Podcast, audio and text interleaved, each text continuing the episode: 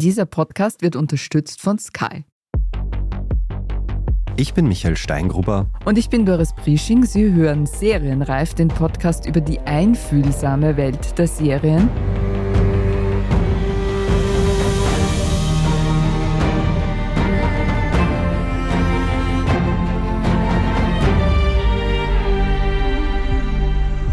Wir haben heute wieder einen ganz besonderen Gast, der mit uns über eine ganz besondere Serie spricht. Anke Charton ist da. Sie ist Theaterwissenschaftlerin und weiß alles über Method Acting, dem Thema, dem wir uns heute widmen wollen. Hallo, liebe Anke.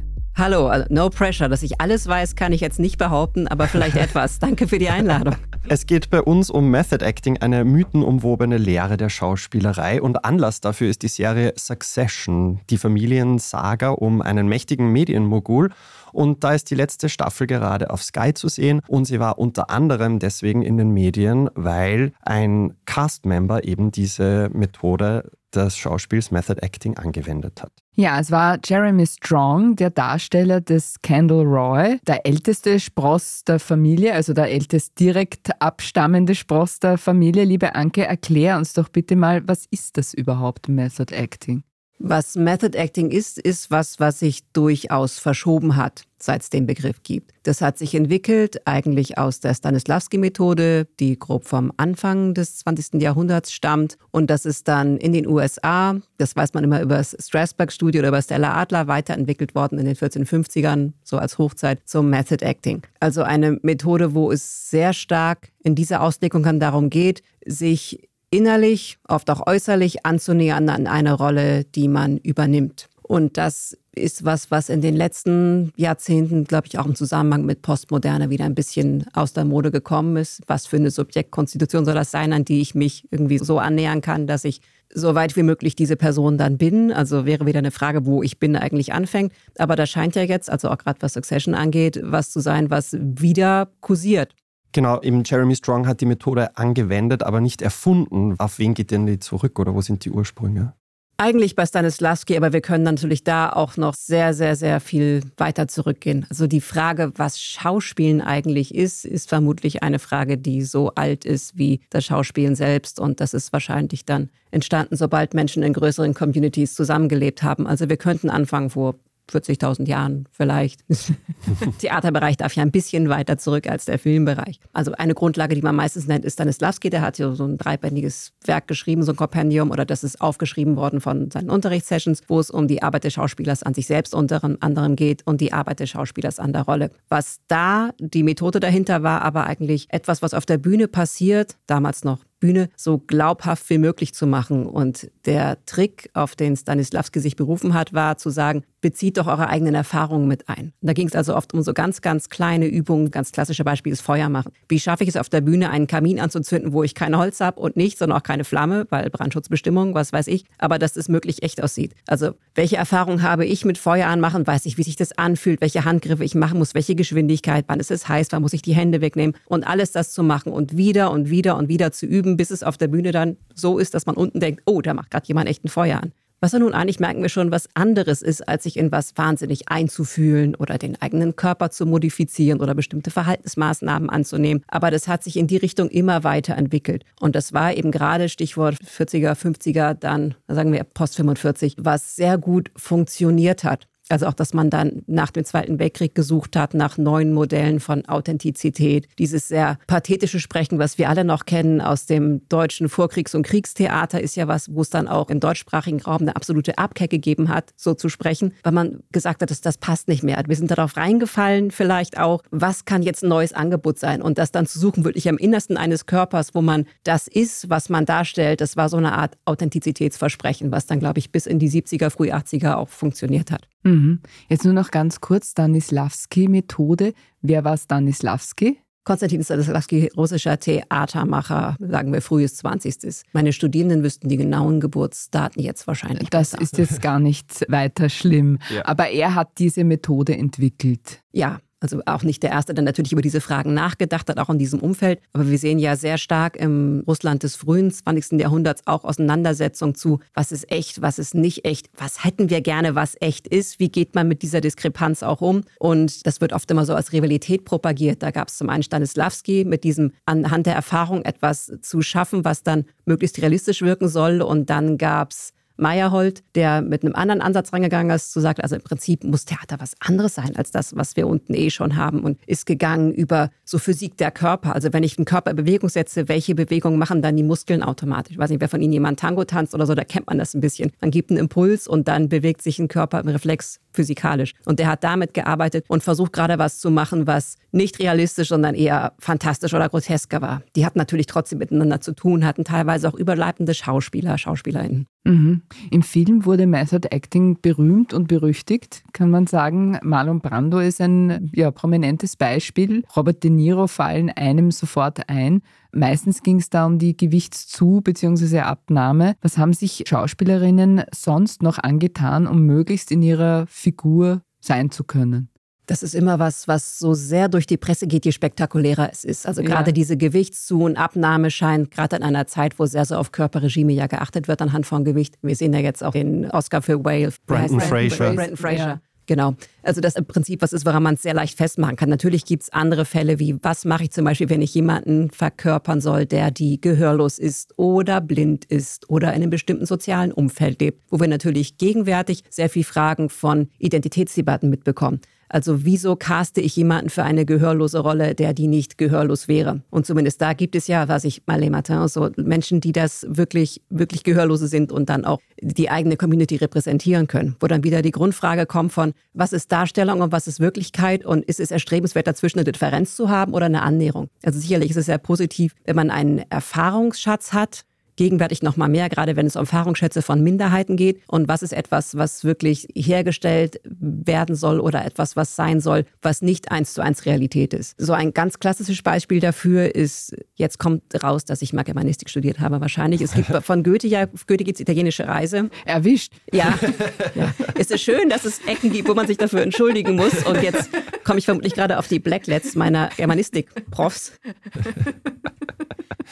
Von Goethe gibt es italienische Reise, also typische wohlsituierte weiße Männer machen Bildungsreisen in andere Länder und schreiben dann darüber. Und der geht in Rom ins Theater und guckt sich das an. Und in Rom werden auf dem Theater, auch in der Komödie, alle Frauenrollen von Männern gespielt. Es ist natürlich noch Vatikannähe und dass öffentliche Frauen, die Geld für etwas nehmen, was sie mit ihrem Körper machen, sehr leicht in Nähe von Prostitution gerückt werden. Und der schreibt dann nach Hause und sagt, das, das ist so super. Gut, er formuliert es nicht genau so, er formuliert es goethischer, wie das hier gemacht wird. Und die sind so gut. Und das ist eigentlich viel mehr Kunst, wenn jemand, der im sozialen Leben, abseits der Bühne, keine Frau ist, das anscheinend über Codes herstellen kann und mir das total plausibel erscheint. Das ist doch Kunst. Wenn ich eine Frau einstelle, ist es ja keine Kunst. So das, was dabei mitschwimmt. Was in diesem einen Film, den ich inzwischen hätte nachgucken sollen, es gibt einen Film mit Billy Crudup und Claire Danes, wo es darum geht, wie sich im England der Shakespeare-Zeit, also das elisabethanische Theater entwickelt und wo es darum geht, wer ist die erste Frau auf der Bühne, die dann in diesem elisabethanischen Theater anfängt zu spielen, wo ja alle Rollen auch von Männern verschiedener Altersstufen gespielt worden sind. Und das genau diese Frage dahinter. Was ist echt, was ist nicht echt? Und Billy Crudup, der dieser berühmte Damendarsteller ist, sagt dann irgendwann, es ist doch keine Kunst, wenn du dich als Frau auf die Bühne stellst, das bist du das sowieso schon. Wo wieder die Frage wäre, welche Erfahrungen dürfen eingehen, wer entscheidet es eigentlich? Film ist in der Hinsicht, finde ich jetzt nicht so gut, aber es ist dafür ein sehr gutes Beispiel, dass diese Frage anscheinend immer wieder kommt.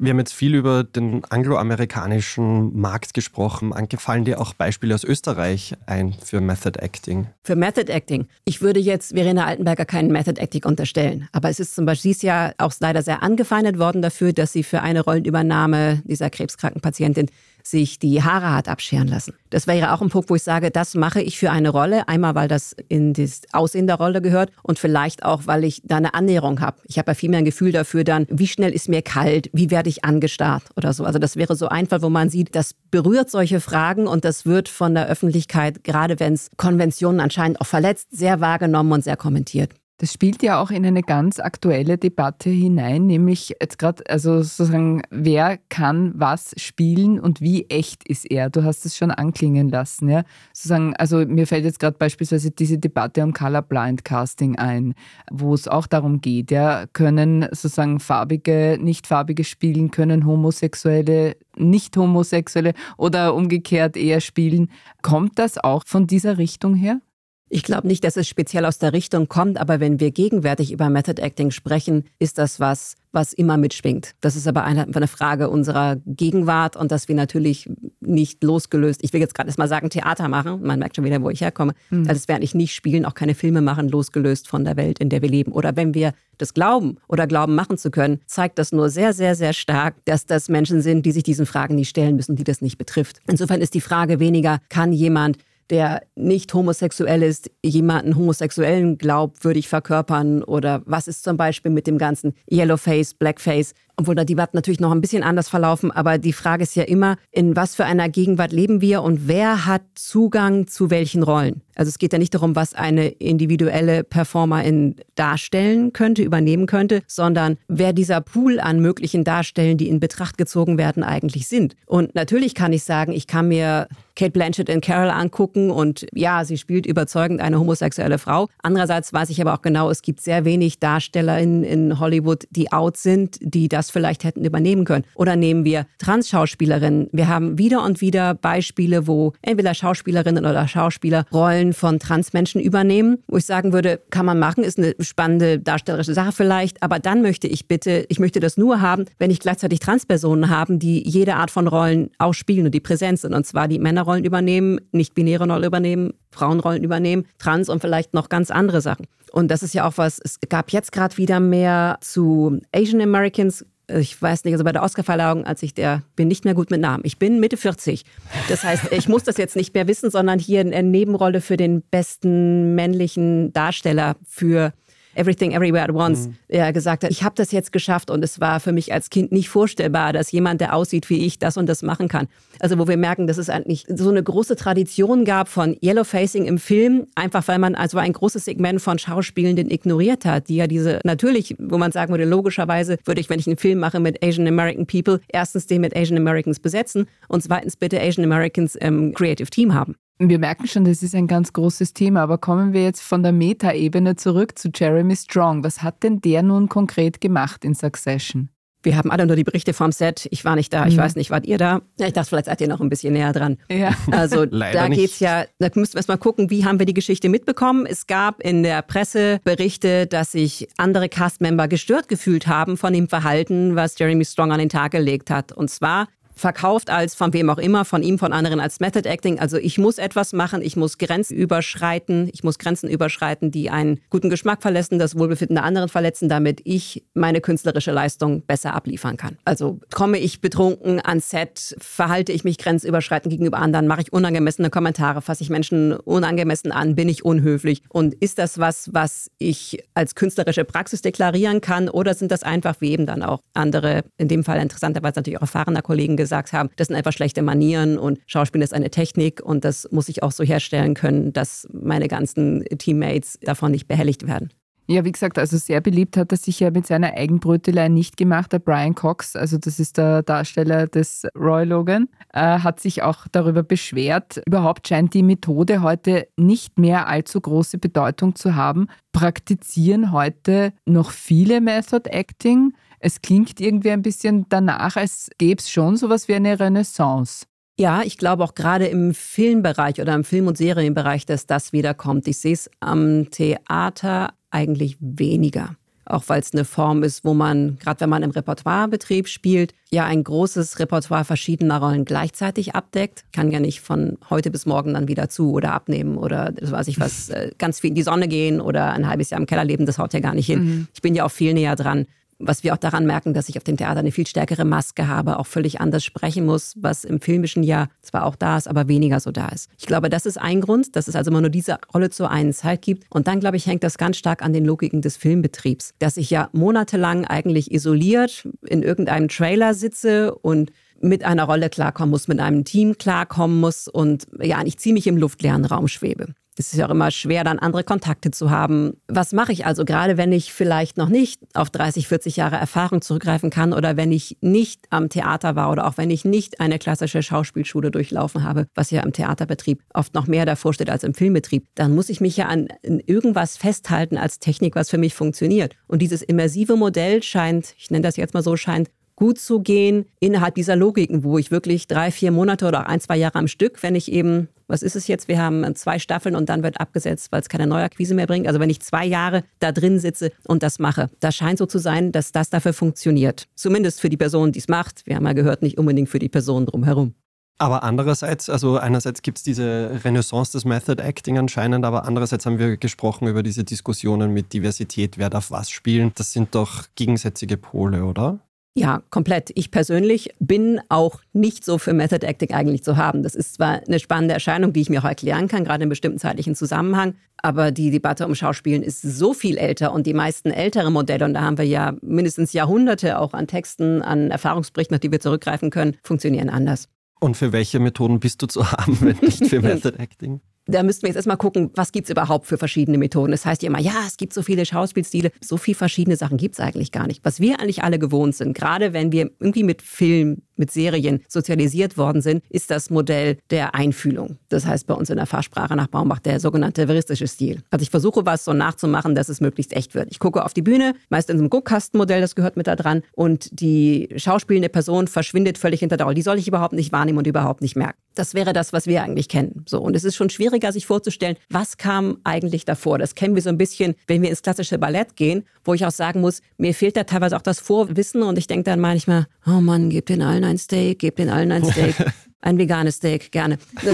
Wo ich aber merke, das liegt an mir, weil ich nicht gelernt habe, eine bestimmte Art und Weise von Körperpraxis wertzuschätzen, weil mir das Fachwissen fehlt. Und weil ich natürlich auch aus so, ihr habt da mal gesagt, das heißt, einfühlsamer Serienpodcast. Einfühlsam ist das super, super Stichwort für Schauspielstile, weil das genau dieses ist, hm? diese sich in etwas einfühlt. Wir sind ja auch konditioniert, wir gehen ins Kino. Zumindest ist das immer noch so, wenn man ins Kino geht. Ich muss jetzt gerade so ein großes Buch schreiben, weil die letzten Jahre war ich nicht viel draußen. Ich setze mich hin in einen großen Saal und ich habe Dolby Surround und der Vorhang geht auf und ich soll da wirklich reinfallen und es ist dunkel und okay, man darf mit dem Popcorn rascheln, aber wenn das Handy klingelt, bin ich eigentlich schon wieder dagegen. Also dieses, ich soll da rein. Ich soll nicht sichtbar sein, ich soll mich nicht aufeinandersetzen, ich soll eigentlich auch keinen Austausch haben. Da ist eine klare Wand dazwischen. Das hatten wir vorher auf dem Theater, das kennen wir alle unter Guckkastenbühne oder vierte Wand. Und wir wissen genau, da darf man nicht rausgucken, das ist man ja ein schlechter Schauspieler. Das ist im Film zum Beispiel dann mit The Office gebrochen worden, was ja berühmt geworden ist, ja auch ein immenses Meme-Potenzial hat mit diesem Ich gucke raus in die Kamera und merke plötzlich, oh, Moment, da ist was oder was, was Phoebe Waller-Bridge gemacht hat. Ja. Also genau das. Und das ging schon zurück in ältere Praktiken, was man oder was ich unterrichte die Theorie dazu, nicht das Schauspielen selber. Rhetorischer Schauspielstil, wo ich also versuche, was wie Goethe mit den Frauenrollen, etwas wirklich kunsthaft darzustellen, aber mit dieser Kunsthaftigkeit bewusst zu sein und das anzuerkennen als, boah, die Person macht da aber gerade ganz, das, was die da herstellt, das ist toll. Und gleichzeitig ist die Person auch anwesend. Gerade wenn jemand sehr kunstvoll skandiert, ist mir die ganze Zeit eigentlich klar, das ist was, was kunsthaft ist. Und das haben wir eigentlich verlernt anzuerkennen, weil man dann meist denkt, boah, ich kann da gar nicht reinfallen, was ist das jetzt eigentlich? Das ist irgendwie so aufgesetzt und komisch. Ja, das Ziel dessen ist ja auch gar nicht natürlich zu sein, sondern zu zeigen, was kann eine Person eigentlich? Also das wäre sowas, was ein älteres Modell ist, was anders funktioniert. Und noch ein anderes Modell wiederum wäre, wenn man sagt, was ist eigentlich Schauspiel allgemein? So, wenn wir uns auch angucken, bevor das überhaupt ein Beruf war. Es gab diese Techniken ja trotzdem. Und wenn wir da ganz zurückgehen, sind wir an einem Punkt von, da Schauspielen eigentlich, das ist, dass ich etwas erfahrbar mache als durchbrechbar. Also etwas wie, kann ich aus meiner eigenen Haut raus und jemand ganz anders sein?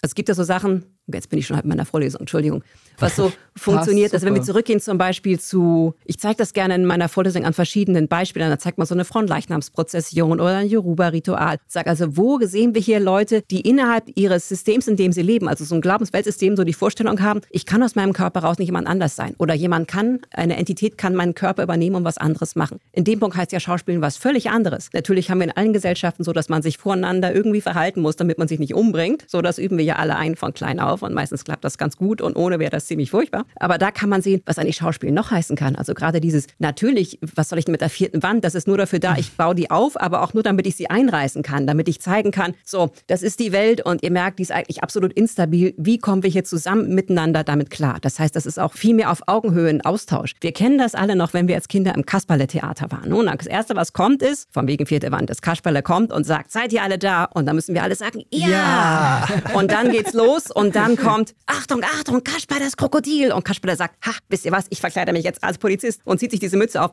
Wir wissen alle die ganze Zeit, ah, das ist eigentlich Kasperle. Und dann verkleidet er sich als Garderobenständer und als noch was. Und genau dieses Spielen mit Ebenen wäre ja auch eine Art von Schauspielen. Das ist aber viel älter. Und das sehen wir heute, das kann man im Film auch schlecht umsetzen. Das hängt auch sehr mit so mit Körpererlebnis zusammen. Das sieht man heute noch ein bisschen so im Clownesken. Und dann wäre auch die Frage, sind Clowns für uns Schauspieler, SchauspielerInnen? Eigentlich ja nicht mehr. Wir sind es nicht so gewohnt. Mhm. Und das zeigt uns genau, in welche Richtung sich denn das entwickelt hat. Dass wir es also sehr gewohnt sind, dass wir bitte nur die Rolle sehen, nicht die Person dahinter und dass wir eigentlich ihr nicht auf Augenhöhe begegnen, sondern sie uns so berieselt. Mhm. Anke Charton sagt, wir sind in einer Vorlesung. Ich würde eher sagen, wir sind in einer Performance. Ja. so großartig ist, dass wir machen eine kurze Pause. Bleibt dran. Gleich geht es bei uns weiter mit Theaterwissenschaftlerin Anke Charton, begabte und unbegabte Schauspieler und was den Unterschied ausmacht.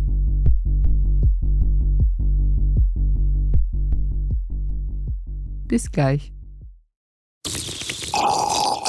Der letzte Blutstropfen? Oder ein Cocktail unter Palmen? Der Kampf um die Zukunft? Oder ein Feuerwerk der Liebe? Blanker Horror? Oder Heiratsantrag? Egal was du sehen willst, bei uns siehst du alles. Deine Lieblingsserien auf Knopfdruck mit dem Sky Entertainment Plus Paket. Sky, wo Serien zu Hause sind.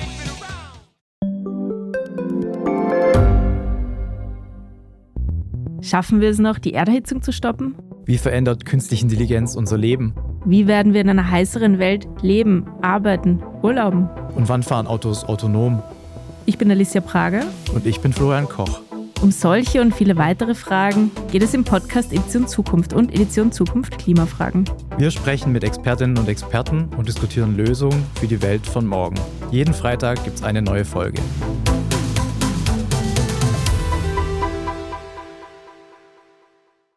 Wir sprechen über Method Acting und die Technik über die wundersame Verwandlungsfähigkeit von Schauspielerinnen. Die Theaterwissenschaftlerin Anke Charton ist bei uns zu Gast. Anke, wird das Spiel eines Schauspielers besser, wenn er oder sie sich mit Haut und Haaren seiner bzw. ihrer Figur verschreibt? Das ist schwierig, weil es, glaube ich, sehr auf die individuelle Person ankommt. Dann nochmal mehr auf den Kontext, in dem diese Person ihr Handwerk gelernt hat und ausübt. Und natürlich auch ein bisschen mit dem Repertoire, was dann gespielt werden soll. Also es ist sehr schwer, eindeutig mit. Ich kann jetzt nicht einfach Ja oder Nein sagen. Das heißt, man kann jetzt nicht so über den Kamm geschert sagen, die unbegabteren Schauspieler sind die, die Method Acting machen müssen, weil sie nicht fähig sind, sich in eine Figur einzufühlen, so wie du das vorhin beschrieben hast? Da müssten wahrscheinlich wir uns erstmal fragen, was ist denn für uns eine gute Performance? Und wenn wir jetzt wieder sagen, das ist was, wo jemand mich, ich drücke es jetzt ein bisschen pejorativ was, wo jemand mich völlig einlullen kann, dann kann ich sagen, ja, dieses mit Haut und Haaren anverwandeln ist vielleicht was, wofür das funktioniert, was da gut wäre. Und das hat da auch nichts mit Begabung oder Nichtbegabung zu tun. Ich habe vorhin so ein bisschen gesprochen darüber, wer überhaupt Zugang hat zu Schauspielen als Profession. Also wir kennen ja diese Casting-Headshots im Film und wir wissen ganz genau, wofür bestimmte Gruppierungen dann gecastet werden oder wofür auch nicht. Also, dass Frauen sehr jung und sehr hübsch und sehr konsumabel aussehen müssen und bitte unter 25 sind. Oder dass ich, wenn ich eine bisschen dunklere Hautfarbe habe, gerne gecastet werde als jemand, der wenig Privilegien hat oder irgendwie kriminell ist. Also wirklich übelste, wahrscheinlich, wenn man das inzwischen mit KIs macht, auch Algorithmen generierte, wirklich finstere Vorteile, die wir da vor uns haben. Wo kommt das her? Das kommt aber auch daher, dass Schauspielschulklassen ja auch noch einem ganz bestimmten Muster gecastet werden und jetzt das System da sehr reproduziert. Das heißt, das, was wir eigentlich sehen müssten in der Schauspielklasse, das, was ich nämlich sehe, wenn ich über die Straße gehe und eine Menge verschiedene Menschen sehe, das bildet sich da gar nicht ab. Unter anderem auch, weil so die Frage ist, wer denkt denn überhaupt, dass er sie schauspielen könnte? So, und wer wird dann ausgewählt für die Klassen? Und es ist ja auch, das kennt man so aus der Tanzstunde, hm? da gibt es dann sehr viel mehr Frauen und sehr viel weniger Männer. Und man sitzt so als Frau, das ist jetzt Disclaimer meine eigene Erfahrung, die meiste Zeit am Rande. Mit anderen Frauen tanzen darf man ja auch nicht. Und da gibt es die paar Männer, die einfach, wenn sie tanzen können, immer tanzen wollen. Wenn wir uns angucken, wer in der Theater AG ist in der Schule, das ist auch die Frage, wer geht in eine Theater AG? Wer hat denn die Zeit dafür? Wer fühlt sich da sprachkompetent? Da trennt sich ja auch schon wieder. Mhm. Das war auch, ich wen nimmt die Oma mit ins Theater? Ich habe so angefangen. Vielleicht hätte ich das auch nicht gemacht. Da haben wir wieder so ein Ungleichgewicht, dass sich die Jungs immer die Rollen aussuchen konnte. Nicht-binäre Kolleginnen hatte ich damals noch gar nicht, zumindest nicht zu dem Zeitpunkt. Vielleicht müsste ich jetzt mal gucken, wo die sind. Und sehr viele Mädels, die dann immer so zweit- oder drittbesetzt sind. Und wenn ich mich in der Schauspielschule bewerbe, ist das habe ich gemacht. Ich bin in der ersten Runde mit Pauken und Trompeten durchgefallen, aber ich finde, es ist eine sehr wichtige Erfahrung, wenn man in dem Bereich arbeiten möchte, dass man das mal gemacht hat. Und man sieht, dass sich viel mehr Frauen bewerben als Männer. Und dann gucke ich mir das Repertoire an. Und ich sehe, gerade wenn ich mir so den Mainstream-Kanon angucke, wir hatten vorhin schon das elisabethanische Theater, sagen wir bis frühes mittleres 20. Das sind sehr viele Männerrollen und weniger Frauenrollen. Und die Frauenrollen sind meistens natürlich unter 25, also jetzt so mein Fachgebiet wäre Musiktheater, unter 25, hübsch, naiv, am Ende tot. Und drumherum gibt es dann zehn verschiedene, ja, also mein Lieblingsbeispiel sind die Räuber. Mhm. Wie viele Frauenrollen gibt es in den Räubern? Eine, es gibt eine. Mhm. Sie ist 18 und sie ist am Ende tot. Und da gibt es einen Haufen Männer, die dazwischen überlegen über Subjektkonstitution und was ist gut und was ist böse und was ist mhm. Moral. Mhm. Da muss ich ja auf eine Idee kommen zu sagen, ich muss das entweder crosscasten oder wieder die, wie das in München gemacht haben, da gibt es da Räuber, koppelt mit einem weiblichen Cast oder nicht mhm. Cast. Also, dass man das umdreht. Das heißt, wir haben einen Ausbildungsbetrieb und ein Repertoire und natürlich auch Leute, die Repertoire geschrieben haben. Wer hat das Zeug geschrieben? Männer, größtenteils. ja, das ist ja nichts, wo ich sagen kann, hm, ich finde diesen Schauspieler jetzt wenig begabt, weil er Method ja. Acting macht. Vielleicht ist das die einzige Art und Weise, in dem System irgendwie anzukommen und umzugehen.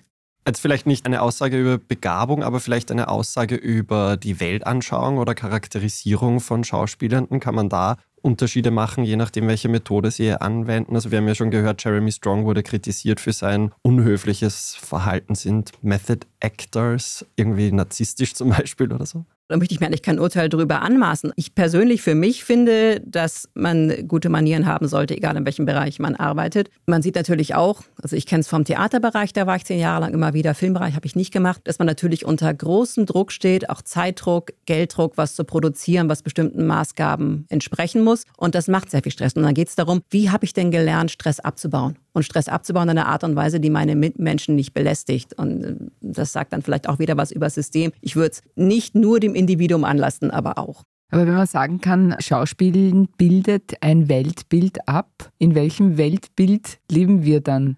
Ist es ein narzisstisches Weltbild, das wir sehen? Es ist ja nicht alles Schauspielen gleich oder nicht alle Produktionen sind gleich, aber natürlich ist das, was narzisstische Biografien oder gibt es vielleicht eine, wenn das so ein Venn-Diagramm wäre, eine größere Überschneidung? Warum möchte ich schauspielen? Mit was für Talenten komme ich in sowas rein? Was wird mir auch von der Presse, von dem Publikum wiedergespiegelt, was gut ist? Und das hatten wir ja vorhin schon, dass sehr gutiert wird, wenn Menschen also extrem ihre Körper verändern, also dass man das feiert, wie vielleicht früher die Gladiatoren. Und wir sehen ja zum Beispiel auch sehr stark so eine Riege von Schauspielerinnen, dezidiert Schauspielerinnen, die dann gefeiert werden dafür, und das ist jetzt wieder was sehr Anglophones, dass sie bestimmte Schönheitsnormen verletzen als damals Charlie Theron den Oscar gekriegt hat für, wie hieß das, Monster. Monsters. Genau, das wäre sowas. Also wo es ja auch natürlich geht um eine schauspielerische Leistung, aber da war sehr stark drin inkludiert diesen Mut, den eigenen Körper nach einem bestimmten konventionellen Schönheitsideal zu entstellen. Oder als dann Nicole Kidman für The Hours gewann, hieß es ja salopp, sie hat dafür gewonnen, dass sie sich eine falsche Nase hat ankleben lassen. Was wieder was anderes wäre, das ist ja dann eine Prothese und es ist nicht, ich nehme ab oder ich nehme zu. Also Nase ankleben wäre, wie ich ziehe den Fettsuit an oder aus. Mhm. Aber es ist natürlich natürlich etwas, wo ich eine Realität suggeriere anhand meinem Körper und ich verletze damit geltende Ideale. Und das fällt auf und wird in manchen Fällen dann prämiert. Mhm. Und wie siehst du das mit diesem Zwang zur Authentizität im Verhältnis zu sozialen Medien? Das ist das gleiche Muster. Da ist ja die Frage von, du hast jetzt gesagt, also wie kann ich eine Authentizität herstellen? Das wäre ja schon wieder was, dass es eben keine ist, sondern genau, das Ziel ja. müsste ja sein, dass es völlig mit sich identisch ist. Und er sagt, das ist unmöglich, das geht nicht. Ich finde das auch nicht, ich persönlich finde das nicht erstrebenswert. Ich finde es auch für das Schauspielen nicht erstrebenswert, weil es einem sehr viel Kontrolle über das, was man machen könnte, eigentlich wegnimmt. Also ich wäre sehr viel mehr fürs Herstellen. Da gibt es verschiedene Auseinandersetzungen zu. Also ein sehr berühmter schauspieltheoretischer Traktat ist der von Denis Diderot aus dem 18. Jahrhundert, das Paradoxon über den Schauspieler. Da geht es um, er nennt das, er gendert nicht, er nennt es den kalten und den warmen Schauspieler und sagt, der warme Schauspieler ist derjenige, der sich einführt fühlt in eine Rolle und versucht, die Emotionen, die er ausdrücken muss, selbst zu empfinden. Und dann gibt es den kalten Schauspieler, der versucht, über bestimmte Techniken, also wie kann ich das Feuer machen? Wie kann ich Tränen nachmachen? Während er das selbst nicht fühlt, aber das Publikum was fühlen zu machen. Und das ist der kalte Schauspieler. Und Diderot sagt am Ende noch, kalt ist eigentlich besser, oder? Ich würde auch sagen, kalt ist eigentlich besser. Aber was wir sehr als Ideal so mitbekommen, ist warm. Was aber auch daran liegt, dass wir zumindest in einem westlichen Kontext größtenteils Authentizität so als Ideal mitbekommen. Also was ist der ideale Raum, das ist da, wo ich echt sein, äh, sein kann. Ich sage schon echt sein muss, also klassische mhm. freudsche Fehler, wo ich echt sein kann, wo ich mich nicht verstellen muss, das ist das Ziel. Da gibt es ja auch Theatervorstellungen, die sagen, also die ideale Welt, wäre die ideale Welt nicht die, in der wir gar nicht mehr spielen müssten? Nein, dann wären wir wahrscheinlich alle schon tot, weil wir uns nicht aushalten würden. Also diese Idee, was ist authentisch und ist authentisch immer das Gleiche? Mhm. Ich rede mit meinen Studierenden noch darüber, dass ich sage, wenn wir jetzt hier alle sind, wir spielen hier auch eine Rolle. Das mache ich hier auch gerade wieder. Ich stehe da wie die Dozentin und ihr performt eine Rolle als Studierende und wir wissen so bestimmte Regeln, an die wir uns halten, damit wir hier irgendwie rauskommen. Und das ist aber, wenn die dann rausgehen und was anderes machen, was ganz anderes, da sind sie vielleicht Sportprofis oder sie sind DJs oder machen was ganz anderes und sind da wieder in anderen Rollen. Ich habe ja nicht immer nur die gleiche Rolle. Also was ist dann authentisch? Wir haben ja, wenn überhaupt, sehr viele Facetten. Und ob unter den Facetten noch irgendwas drunter ist, so diese Idee des echten Kerns. Ich bin eigentlich, glaube ich, nicht so einer Meinung, aber ich glaube, generell ist das, was wir mitkriegen, sehr, dass man so lernt, ich muss doch mit mir irgendwie authentisch sein, sonst bin ich nicht gut, sonst bin ich irgendwie auch fake. Mhm. Und dann gibt es diese Debatten da um, wenn ich auf Social Media unterwegs bin, also mache ich jetzt diese No-Filter-Ästhetik, die dann vielleicht doch ein bisschen gefiltert ist, oder gibt's, habe ich jetzt gerade gelernt, es gibt gerade so eine Gegenbewegung, wo man an einer bestimmten Stunde am Tag von sich ein Foto posten muss. Wie heißt das? Be real. Be real, genau. Egal was, um diesem Trend entgegenzugehen. Das heißt, es gibt ja anscheinend Empfinden dafür, dass, oh, da ist was, was uns so sehr als eine glatte Oberfläche präsentiert wird und ich will dagegen angehen. Aber es ist dann wieder Frage, wie echt ist das dann wieder am Ende? Und diese Vorstellung davon, was echt ist und was natürlich ist, das verändert sich ja immer. Ich mhm. habe bei meiner Arbeit das Glück, dass ich über viele Jahrhunderte und sogar Jahrtausende gehen kann und Leute immer wieder gesagt haben, wir müssen natürlich sein. Und dann guckt man sich das an und heute würde man sagen, oh Mann, sieht das künstlich aus, super künstlich, oberkünstlich. Nee, natürlich ist, was wir jetzt gerade haben. Und da werden in 20, 30 Jahren meine Studierenden, die dann die Profs sind, sagen, oh Mann, das sieht aber total künstlich aus. So, wenn man sich so, ich habe das früher total, ich gucke das immer noch total gerne. Problematische Piratenschnulzen der 30er, 40er, 50er, 60er. Kettenblatt, Errol Flynn. Und wenn man sich das heute anguckt, ich kann immer genau sagen, aus welchem Jahrzehnt so ein Film ist, anhand der Frisuren und des Make-ups wo es darum geht, wie schaffe ich eine Ästhetik, die so irgendwie natürlich, also wie natürlich sehen erfundene Piraten aus. Wie gesagt, ist ein problematisches Genre. Ja, natürlich nicht. Es ist immer das, es bildet sich eigentlich nicht die Zeit ab, die dargestellt werden soll, wie eine sehr rassistische Karibik, die vom Sklavenhandel im 17. Jahrhundert und im 18. Jahrhundert, sondern es bilden sich die amerikanischen Hollywood 1930er, 40er, 50er, 60er ab. Und das sieht man natürlich erst dann 30, 40 Jahre später, mhm. 50. 60, 65. Jetzt wollen wir noch einen ultimativen Serientipp, nämlich vorzugsweise mit kaltem Schauspiel, wahrscheinlich von dir, eine Empfehlung. Was sollen wir schauen, um ein Schauspiel zu sehen, von dem du sagst, ja, das mag ich, das gefällt mir? Muss es Film sein? Können wir nicht alle ins Theater gehen? Wir können Sicher, auch ja. ins Theater gehen, klar. Das haben wir an der Uni, als fast meine Studierenden zuhören, die wissen das. Wir haben zum Beispiel Zugriff auf das Shakespeare-Archiv der Royal Shakespeare Company und auch vom Globe. Die machen ja sehr viele verschiedene Produktionen. Und da kann man teilweise sehr schön auch ältere Modelle sehen, also rhetorischen Stil oder eben auch das, was, das hieß jetzt im Faschagor-Komödienspiel, also dieses absolute Jonglieren mit Ebenen. Oder man geht ins Theater und guckt sich eine Performance an sei es Kasperle-Theater oder sei es was. Es gibt diese berühmte Schweizer Clownin, die heißt Gardi Hutter, die zum Beispiel auch sowas macht. Die hat so eine Kunstfigur, mit der sie dann so Leben und Tod verhandelt, wo man auch merkt, dass es geht nicht darum, dass man da rausgeht und man hat Seitenstechen vor Lachen. Man hat eigentlich mit jemandem über so ganz, ganz grundlegende Sachen gesagt, über ausgeschnittene Papierpüppchen, mit denen sie dann spielt und plötzlich kommt dann so die große Schere und dann eigentlich Sachen, wo man gewohnt ist zu sagen, oh, das ist ja kindisch. Aber wir sind ja eigentlich auch, oder wir, uns wird antrainiert, dass wir uns möglichst distanziert auch mit Sachen auseinandersetzen sollen und wir sollen nur in bestimmten Zusammenhängen reinfallen, also im Kinosessel dann am besten hier noch mit wackelnden Sitzen und Geruchskino und so, so echt wie es nur irgend geht. Mhm. Da ja, aber nicht sonst. Und sonst lassen wir ja teilweise wenig an uns ran. Das wird uns ja nicht raussozialisiert. Und das wäre vielleicht, was man auch am Theater oft schön erleben kann, weil man ja wirklich mit zusammen mit lauter anderen Körpern, wirklich Körpern ausgesetzt ist, die in dem Moment jetzt gerade was herstellen, was für mich was ist, was ich super finde an Theater. Okay, das nehmen wir gerne mit. Vielen Dank, liebe Anke. Ja, vielen Dank. Das war es auch schon wieder mit Serienreif. Wenn euch, liebe Zuhörerinnen und Zuhörer, dieser Podcast gefallen hat, freuen wir uns über eine 5-Sterne-Bewertung. Und damit ihr keine Folge verpasst, abonniert uns, wo auch immer ihr eure Podcasts hört. Wir danken Christoph Grubitz an den Reglern und euch fürs Zuhören. Bis zum nächsten Mal und frohes Schauen. Bye, bye. Bye, bye.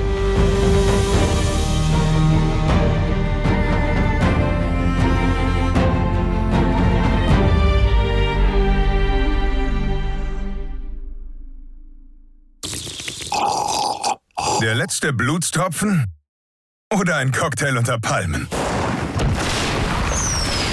Der Kampf um die Zukunft? Oder ein Feuerwerk der Liebe? Blanker Horror? Oder Heiratsantrag? Egal was du sehen willst, bei uns siehst du alles. Deine Lieblingsserien auf Knopfdruck mit dem Sky Entertainment Plus Paket. Sky, wo Serien zu Hause sind.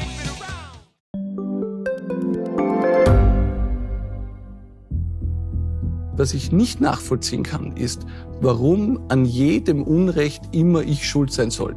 Ein Korruptionsskandal jagt den anderen. Österreich hat in den letzten 30 Jahren viel über Klimaschutz gesprochen, aber zu wenig getan. Die Politik verschläft die Klimakrise. Die Behörden haben alles richtig gemacht. Fehler vergisst man, statt daraus zu lernen. So sind wir nicht. So ist Österreich einfach nicht. Aber wie ist Österreich dann? Das wollen wir bei Inside Austria herausfinden. Wir blicken auf die großen österreichischen Skandale. Von Ibiza bis Ischgl. Wir wollen wissen, wer dafür in der Politik die Verantwortung trägt. Und wir schauen genau hin, wo Österreich über seine Grenzen hinaus mitmischt. Vom Wirecard-Skandal bis zum Ukraine-Krieg. Das ist Inside Austria von Standard und Spiegel. Jeden Samstag eine neue Folge, überall, wo es Podcasts gibt.